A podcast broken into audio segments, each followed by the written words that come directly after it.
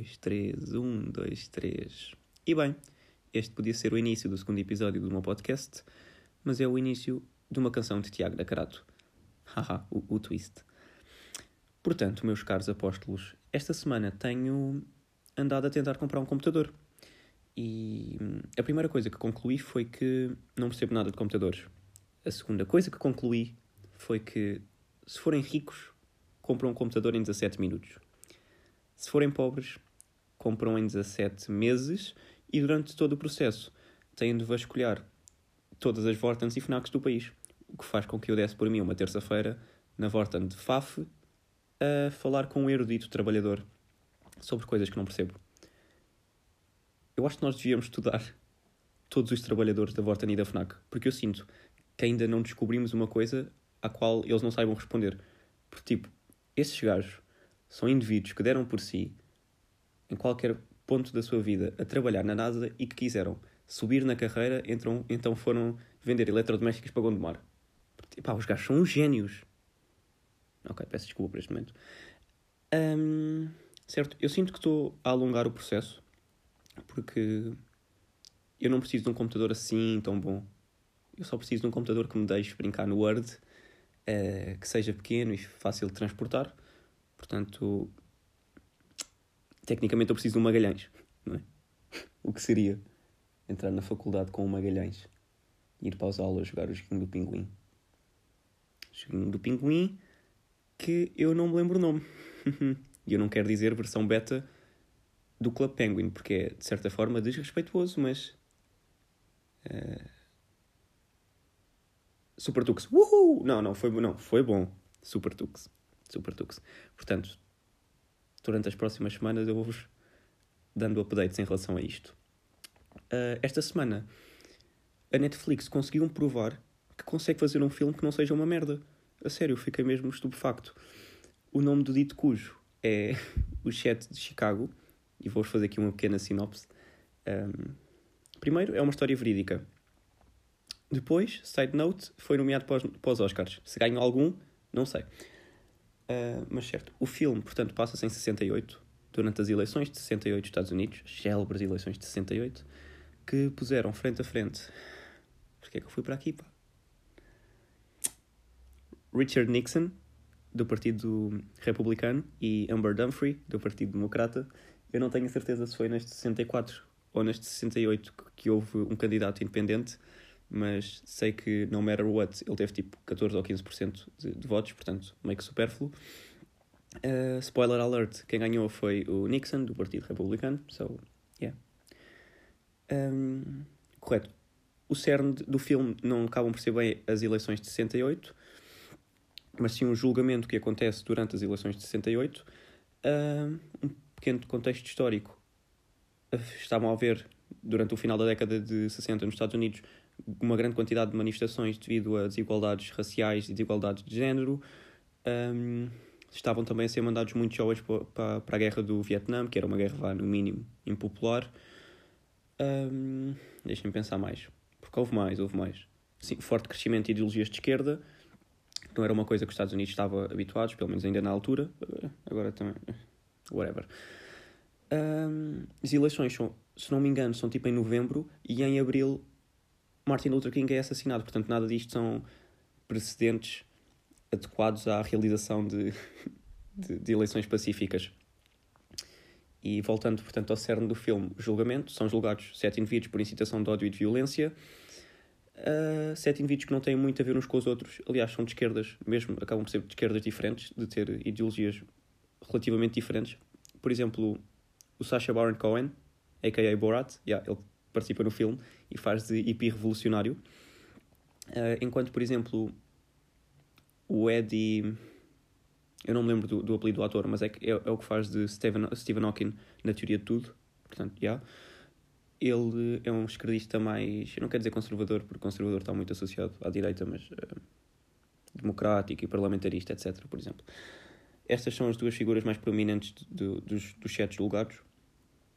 E, e cá está, dificultaram um bocadinho o caso, porque tinham visões um bocado diferentes de diversos aspectos. Uh, o que também dificultou um bocadinho o caso foi o facto de terem um, um juiz para além de cons muito conservador, vá, só assim um bocadinho racista.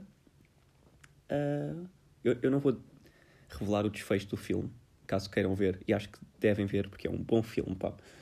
Em relação aos advogados, o advogado da acusação, o Joseph Gordon-Levitt, vocês estão tipo, who? Mas se forem pesquisar, vão tipo, ah, yeah, yeah, este gajo, yeah. Uh, também está lá. O, o elenco era bom, yeah, o elenco era bom. O juiz também era bem conhecido, era um bom elenco, sim senhor. Um, por acaso o Joseph não fez tipo um grande papel, nem interviu muito. Ok, mas está lá, whatever. Já em relação aos advogados de defesa, um deles tinha o penteado no mínimo questionável e o outro era exatamente igual ao Bruno Nogueira, tipo exatamente igual ao Bruno Nogueira. O que faz com que o Bruno Nogueira passasse de advogado de defesa num caso de 1968 para guionista de um programa que se estreou na SIC ao domingo e que ponte magnífica, meus amigos. Um... Pronto, em relação ao princípio, meio e fim, eu fui vendo bastantes comentários, quer em redes sociais, quer mais de informação, sobre os quais não vou alongar, mas subscrevo a grande maioria. A palavra que mais vi associada ao programa foi genial, e cá está, concordo. Um... Certo, juntando um orçamento que não deve ser mau, com um grupo de guionistas muito bom, que inevitavelmente vão fazer um grande guião, e com um grupo de atores também eles muito bom, era quase impossível não fazerem um grande programa. E cumpriram bastante bem. Gostei principalmente. Primeiro, é um formato que, não é visto cá em Portugal. Uh, depois, gostei de eles terem enfatizado a visualização que se dá aos guionistas, que é uma coisa que não se costuma fazer. Tornaram, claro, mais apelativo. Uh, está a sala onde escreveram o guião, as duas horas de limite, os manifestantes do Capitólio, o pessoal do yoga, tipo, tudo isso, claro, para tornar mais apelativo, e conseguiram. E. Não, e foi, a segunda parte também foi. A segunda parte, portanto, a parte mesmo da, da peça, também foi bastante boa e gostei bastante de assistir. Vi também o Bicho, não é? Portanto, a live do Bruno, que antecedeu a estreia do programa, onde ele reuniu todos os guionistas e atores, exceto o Albano, que, pelo que eles disseram, estava a gravar uma coisa no Uruguai. É estranho certo? Uh, para a semana, eles, portanto, o Markle vai cumprir uh, uh, a consequência da aposta que perdeu por causa das unhas, não apetece elaborar muito, e vai ter de andar, portanto, da sua casa, que é na parede, até à casa, se não me engano, do Felipe Melo, que é a 4 horas de distância a pé, enquanto grava tudo, e depois no final reúnem-se para ver a estreia do segundo episódio do, do programa. Coisa que também eu vou fazer a 45 km de distância e não me vou alongar muito mais. Passamos agora de falar sobre um trabalho de guionismo e etc. E vamos falar sobre um trabalho onde se vendem bifinhos de peru e alheiras em momento laboral.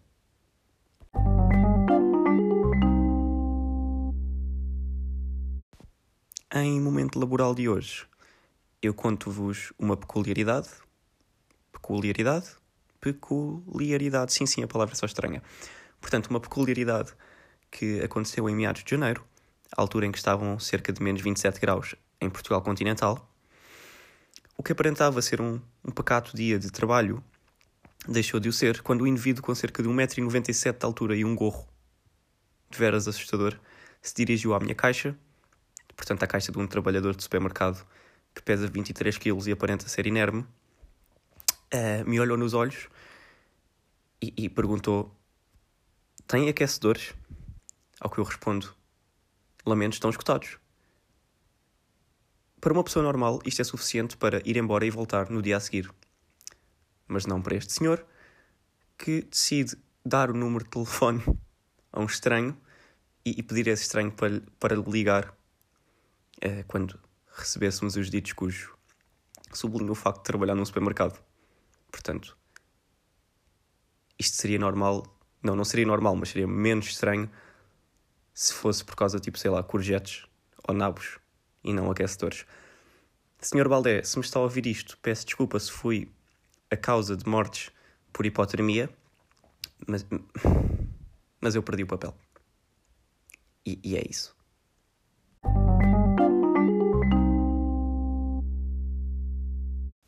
Um, acaba então o episódio dizendo-vos que o estou a gravar momentos após ter sido nasalmente violado. Uh, por outras palavras, fiz o teste do Covid, algo que eu tinha esperança de evitar durante toda a pandemia e que estava a conseguir, até ter sido determinado que todos os estudantes uh, tinham de ser testados, não é? Antes de ir para as aulas, antes de voltar presencialmente. Pá, tô, percebo, percebo agora. Acho que nunca mais violo, porque eu acho que é isto que as raparigas sentem. Não, não houve uma boa tarde, não houve um café, foi a seco. Ah, também me vieram lágrimas aos olhos foi claramente desconfortável. E agora o, o meu pequeno nariz, que não é nariz para isto, pá. é pequeno, é redondo, é frágil uh, e agora está claramente debilitado e a recuperar. Deixo-vos então com isto uh, e até para a semana.